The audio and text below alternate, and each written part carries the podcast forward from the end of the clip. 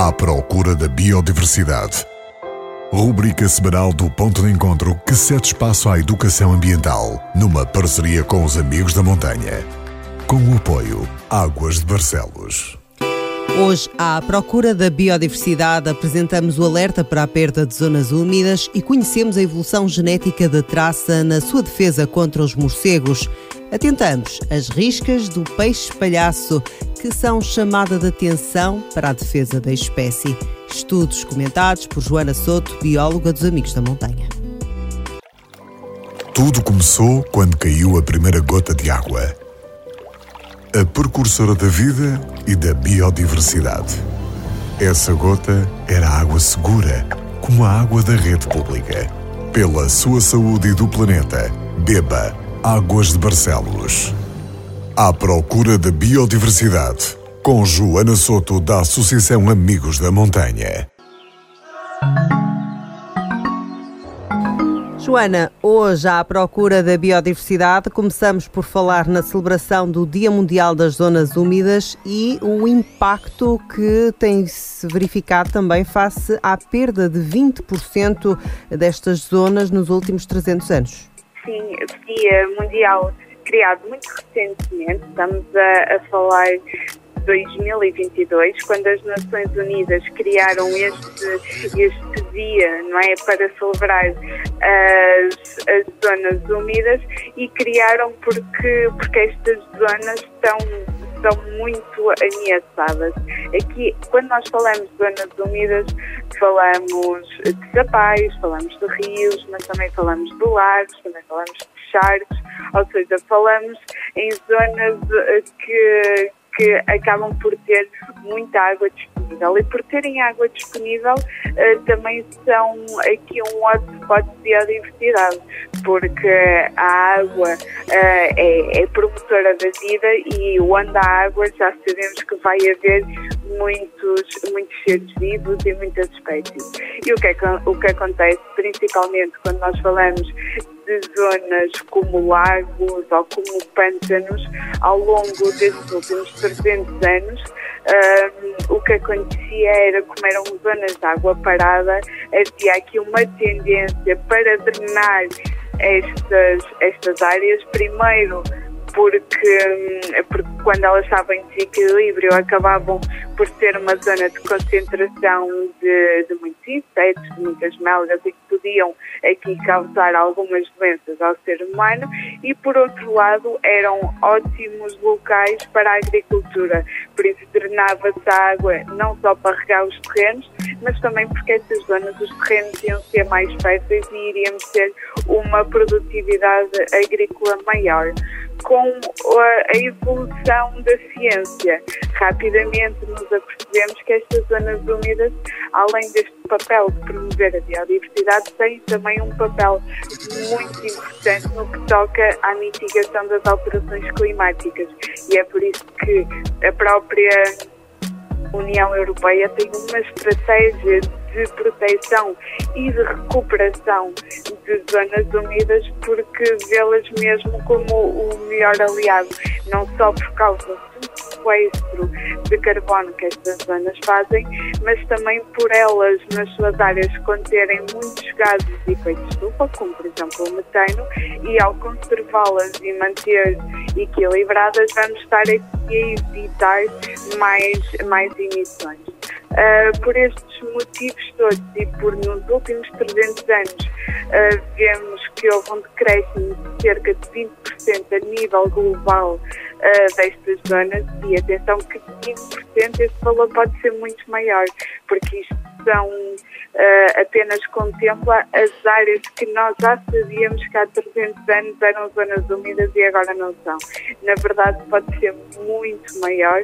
Os Estados Unidos, por exemplo, estima que perdeu cerca de 40% das suas zonas úmidas, por isso 20% eh, pode não parecer um, um número muito alto, mas também temos que nos aperceber que, que os nossos dados são muito diminutos e 20% facilmente pode ir para os 50% ou 60%. Falamos agora das traças e a sua evolução genética, por exemplo, na defesa em relação aos morcegos.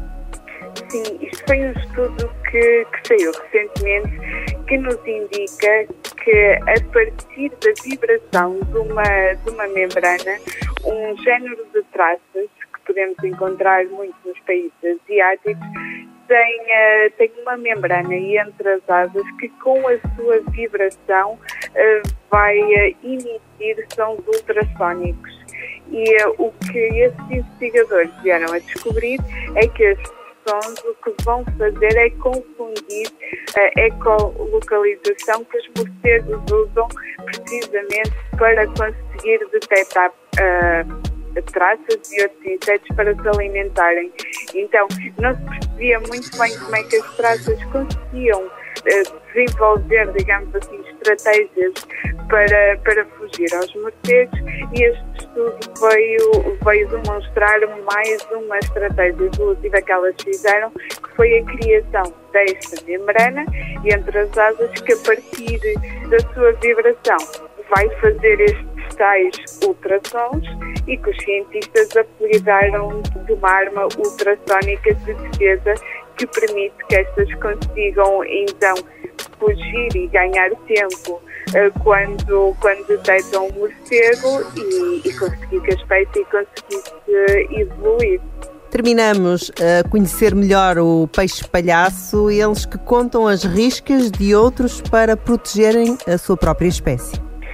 E agora vamos conhecer esta estratégia do peixe palhaço, que é o, o peixe palhaço que foi uh, eternizado, digamos assim, pela Disney com o filme À Procura do Nemo, na verdade temos aqui várias espécies. O que aparece no filme é o peixe palhaço comum, que é o que tem as três riscas, mas dentro uh, desta família podemos ter outras espécies de, de peixe palhaço. Por exemplo, temos um que só tem uma risca, temos outro que só tem duas riscas e até temos os que não têm riscas nenhumas. E neste estudo que foi desenvolvido na Austrália, o que os investigadores descobriram é que o peixe palhaço, como espécie territorial que tem, consegue, vai, decide se vai ou não defender o seu território consoante o número de riscas uh, dos, dos outros peixes que aparecem. Então, o que eles fizeram foi com umas pecinhas de plástico da cor do peixe palhaço, que é o laranja, um, pintaram alguns com duas riscas, outros só com uma risca e outros sem nenhuma risca. E o que detectaram é que quando aparece a peça de três riscas, que é a que corresponde ao peixe palhaço comum, uh, temos aqui logo um ataque de defesa, ou seja, o peixe vai logo uh, atacar estes objetos e impedir que eles se aproximem uh, do seu território e das suas anémonas. Quando, por contrário, aparece uma pecinha só de dois tracinhos ou um tracinho, o comportamento é completamente diferente e quase que ele dá as boas-vindas ao recife.